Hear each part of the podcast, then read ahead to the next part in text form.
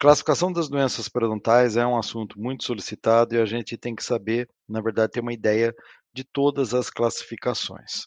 Vou mostrar para vocês a classificação de 89 e a de 99, que foram as primeiras classificações assim que a gente poderia chamar de classificação realmente aceita pelo mundo científico da área da periodontia.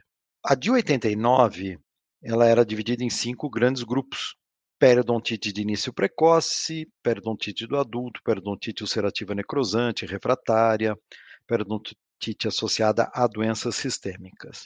Bom, periodontite de início precoce, ela englobava periodontite pré-púbere juvenil de progressão rápida, que seria, uh, na verdade, o que está sendo levado em consideração aqui é praticamente a faixa etária.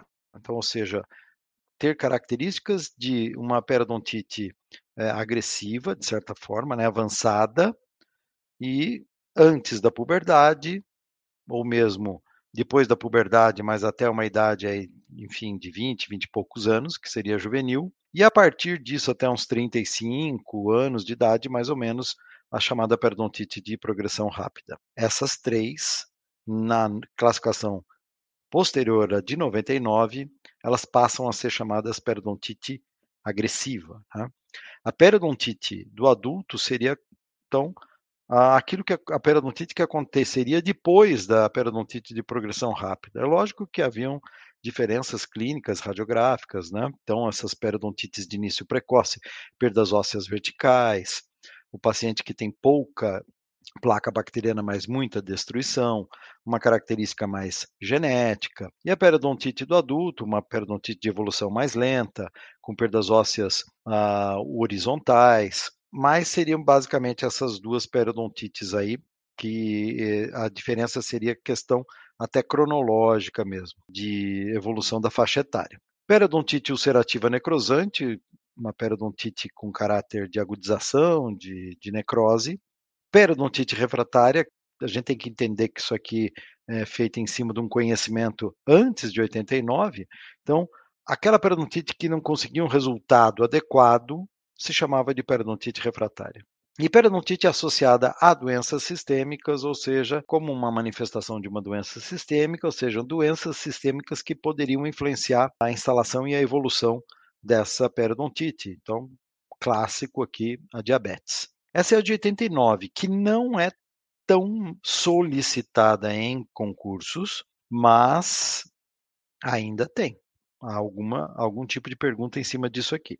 Depois, a classificação que hoje é, ainda é a mais solicitada, mas que está paulatinamente sendo substituída pela nova classificação de 2017, que seria a classificação de 99 da Academia Americana de Periodontia. Como é que era essa classificação? Doenças gengivais, ou seja, nós temos agora um grupo que não havia na outra aqui, de doenças gengivais, ou seja, gengivite, induzidas ou não por placa. E as periodontites agora seriam três: periodontite crônica, agressiva e continua aquela como manifestação de doença sistêmica. A periodontite crônica e agressiva, então, são as duas clássicas periodontites aqui dessa classificação onde a agressiva tem aquelas características que eu coloquei para vocês é, quando eu estava comentando a outra, né, a classificação anterior. Bom, mas não ficou só aí. Nós temos, na verdade, são oito grupos. Aí então as doenças periodontais necrosantes, aqui não é mais periodontite necrosante, sim doenças periodontais necrosantes. Aqui sim entra GUM, PUM, né? gengivite ulcerativa necrosante, periodontite ulcerativa necrosante, os abscessos do periodonto, as lesões endopério e as condições e deformidades de desenvolvimento ou adquiridas. Então, muita coisa aqui é colocada nessa, nesse oitavo grupo. Por exemplo, deformidades mucogengivais, como retrações, trauma oclusal. Essa classificação, então, eu vou repassar para vocês. Essa é a de 99. Cada uh, grupo desse, uh, desses oito grupos pode ter sim as suas ramificações, as suas subdivisões.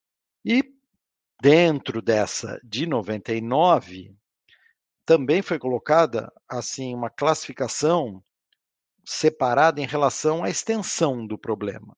e a gravidade do problema. Então, aqui, ó, periodontite crônica, leia aqui também, é, ou agressiva. Então, tanto para crônica ou agressiva, quando eu chamo ela de localizada, é menor do que 30% dos dentes, né, da quantidade de dentes envolvidos. Crônica ou agressiva generalizada, maior do que 30% de envolvimento. Então, também poderia, em relação à gravidade, falar sobre leve, moderada ou severa, leve 1 a 2 milímetros de perda de inserção clínica, moderada 3 a 4 milímetros de perda de inserção clínica e a severa, ou também chamada de avançada, perda maior ou igual de 5 milímetros de inserção clínica. Lembrando, né, nós comentamos o conceito inserção, né, nível de inserção clínico, ou seja, aquela distância que vai da junção cemento esmalte até o fundo da bolsa ou sulco.